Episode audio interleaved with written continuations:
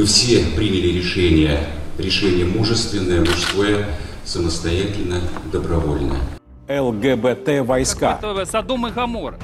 Эти наркотики употребляют, эти там гомосятины занимаются. Эти... В документах прописаны наказания, штрафы и тюремные сроки. Главный вопрос, как Западу пережить предстоящую Символом зиму? карательного ЛГБТ-соединения выбрали единорога. Жители Британии, похоже, смирились с тем, что этой зимой им придется померзнуть.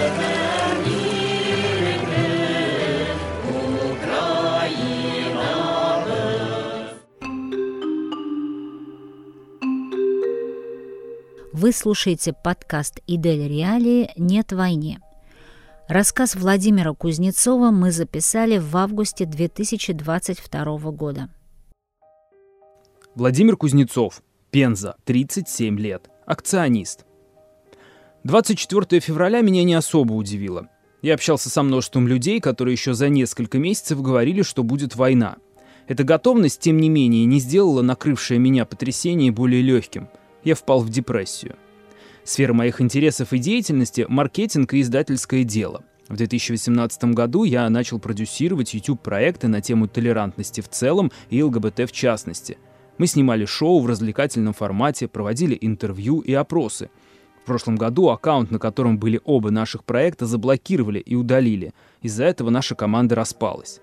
На тот момент наш канал был крупнейшим ЛГБТ-проектом в русскоязычном YouTube, однако исключительно на тематике ЛГБТ мы не сосредотачивались. В мае я создал другой канал The Out 2.0, в слогане который у меня родился еще больше года назад «Искусство не должно молчать, есть должествование». Это все, конечно, пафосно, но это миссия, которая возложена на всех творческих людей. Никого не вдохновляет трусость, а я все-таки хочу вдохновлять и поддерживать. Я создал этот канал по простой причине. Я хочу рассказывать то, что меня волнует, при помощи искусства, не мешая его с хайпом, как самоцелью. Мне хочется, чтобы наша деятельность вдохновляла миллионы людей, чтобы о ней узнали абсолютно все. Но по-человечески я понимаю, сейчас мне не хватает и близкого круга людей. Я также осознаю, что формат творчества, который я выбрал, понятен не всем. Не у всех он находит отклик. После пережитой в 2019 году амнезии, перформансы творчества в целом стали для меня еще и способом самопознания. Я бы не хотел ограничивать свою деятельность только антивоенной тематикой. По большому счету, у меня только две работы, которые посвящены этой теме. Перформанс «Нет», больше о примирении, а остальные о свободе слова, об отношении общества и власти в целом. Примечание. Перформанс нет. В нем три девушки, раскрашенные в цвета российского, белорусского и украинского флагов, занимались любовью на белой простыне, которая символизировала полотно истории. Если сейчас страх, в России в целом жить страшно. Если об этом постоянно думать и ничего не делать, то теряешь самоуважение. Не очень хочется ощущать себя безмолвным ничтожеством. Мы хотели сделать антивоенный перформанс, когда еще начались все эти учения – уже тогда была очень жуткая обстановка, а пропаганда бесконечно накачивала общество ненавистью. Многие тогда ощущали, что что-то будет.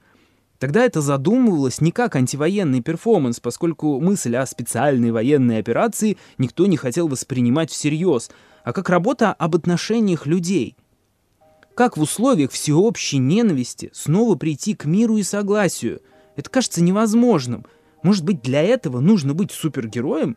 Поэтому в перформансе «Нет» на девушках были изображены как бы не флаги стран, а супергеройские костюмы, повторяющие государственные цвета. В марте мысль о примирении наполнилась новыми смыслами. На этой операции не один фронт. Общество с ее началом еще больше распалось. Оно воюет друг с другом, одна кучка с другой. И под примирением я понимаю примирение внутри самого общества, между обычными людьми, на которое с каждым новым днем – с каждой новой смертью требуется все больше сил. Сейчас понимаешь, для примирения либо должны пройти сотни лет, либо нужно всем стать супергероями.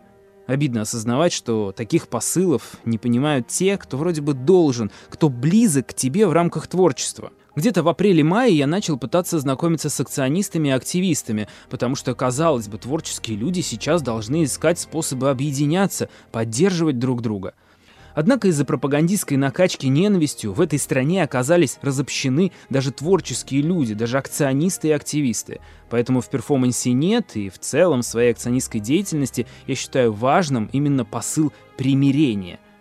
Мне кажется, у страны два пути. И по поводу обоих я тоже не питаю иллюзий. Путь первый – Северная Корея. Путь второй – Путина и существующий режим усиленно сливает его окружение. А как его слить так, чтобы насовсем? Вот и происходит то, что происходит. Однако, учитывая то, как произошла смена власти в 90-е и кто к ней пришел, ничего хорошего тоже ждать не приходится. Война когда-нибудь закончится, а людям надо будет залечивать души. Как? Я верю при помощи искусства. Поэтому я буду продолжать высказываться, пока могу. И так, как могу.